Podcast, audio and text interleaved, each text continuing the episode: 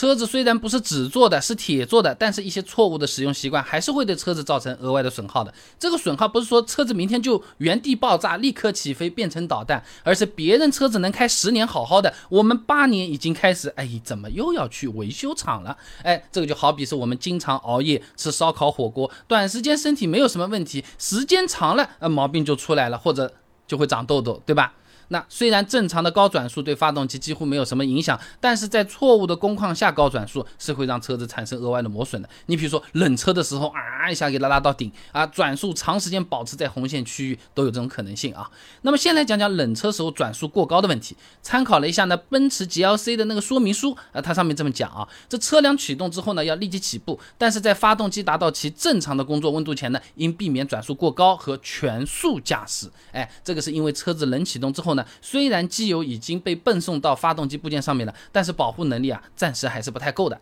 彭高红在期刊《公路与汽运》上面发了篇论文《汽车发发动机启动预润滑技术研究综述》。他这么说的啊，这冷启动的时候呢，由于发动机散热时间比较长，哎，内部温度和环境温度基本上也相同，也就是说啊，外面的气温三十度，机油温度呢也差不多就三十左右。然而 SAE 美国汽车工程师学会呢给出了一个机油理想工作温度呢是一百摄氏度，所以说呢，车辆刚发动的时候，机油是不能给发动机提供相当充足的或者说是足够的保护的。那前面他还讲到啊，随着发动机温度的升高，机油的温度升高，粘度逐渐下降。润滑条件改善，磨损呢随之降低。这个过程呢，常温下一般要一到五分钟。啊，说人话，就你车子刚发动了，你不要暴力驾驶，正常开就好了。哎，就和以前用机械硬盘的那种电脑差不多啊。你开机之后要让它读盘啊，加载一会儿的。这个时候开个软件，电脑的确把你软件打开了，但是你转会儿还要等在那边的，反而是不太好。等它弄弄完了，你再打开，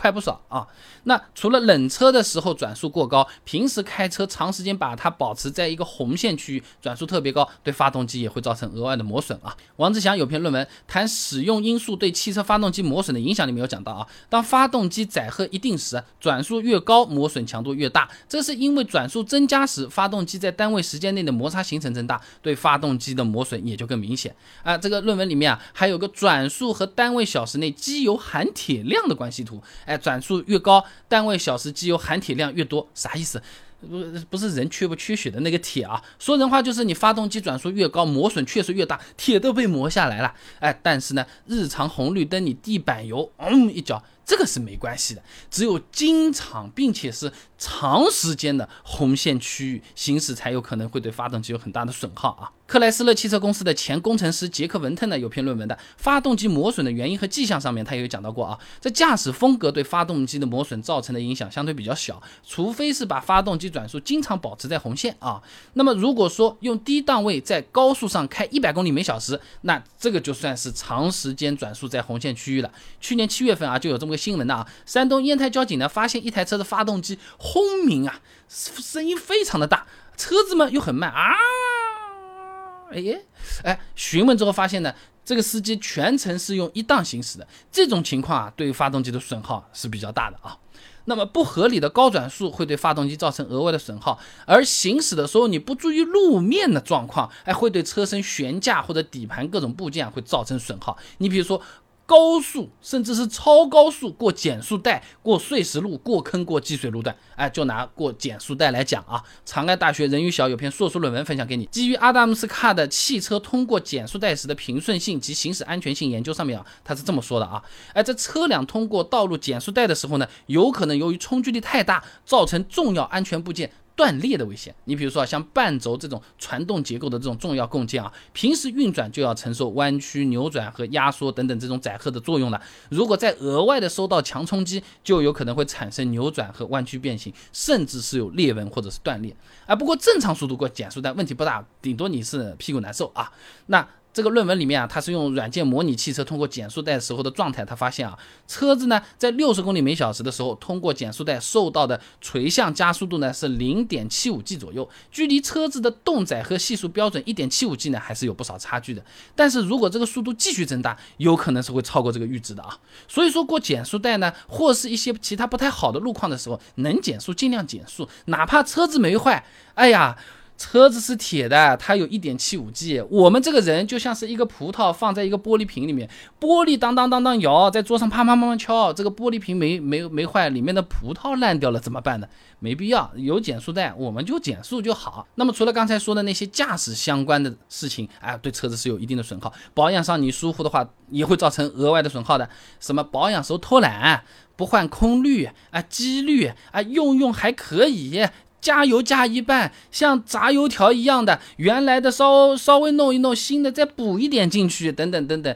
哎，对发动机都是会有影响的啊！哎，有些朋友啊，空气滤芯啊，每次就是脏了脏了，我吹一吹，吹吹好了放上去继续用，其实不是好习惯。哎，王磊等人的论文《浅谈空气滤清器作用与维护》上面也讲到啊，这空气滤清器长期使用会产生气体阻塞，对发动机的进气产生额外阻力，那就使这个发动机的充气量和发动机的动力下降了啊！就好比原来。来呢是给发动机戴了个口罩，现在呢变成发动机前面埋了块枕头了。戴口罩有点闷，枕头放了时间长要死人的，那就是差不多这种感觉啊。那其实是这样的，你你你，其实你用肉眼看你是看不出这个滤芯脏的。你要是这个空气滤芯拿出来都是黑的这一块，你太久没换了。一般空气滤芯拿出来都是白白的，看起来和新的也没太大区别的。但其实用到那个时间它就脏的，很细很细的这些微粒啊，因为它要过滤掉，是直接发动机在那边。每分钟几千下在那边用的，那大多数的师傅也是好心给你吹一吹，你也许还能坚持一下。